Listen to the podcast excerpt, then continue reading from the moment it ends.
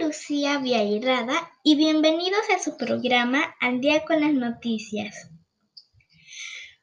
Hoy les hablaré sobre este tema.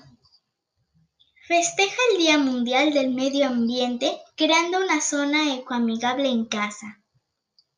Convierte tu azotea, patio, balcón o ventana en un espacio sostenible. Hay varias opciones, desde colocar plantas hasta instalar un biohuerto.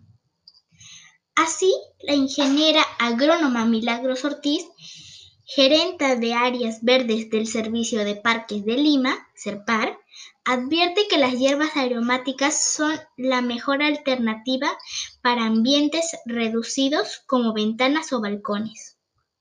Cualquier tipo de luz les viene bien y si les cae sombra, crecerán sin problema. Además, son perennes, afirma. Además, si cuentas con una azotea o patio amplio, regálale una segunda vida al sillón que pensabas desechar. ¿Cómo? Cúbrelo con una funda de poliéster o polietileno. Y también es un material resistente. Tendrás un cómodo asiento donde descansar y gozar del cielo. Dice Porfirio Castro, diseñador de interiores.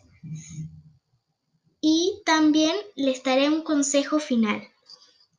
Acomoda la misma cantidad de plantas a cada lado del mueble para armonizar el lugar, pero si hay pocas, crea un bodegón les informa Lucía Vierrada al día con las noticias.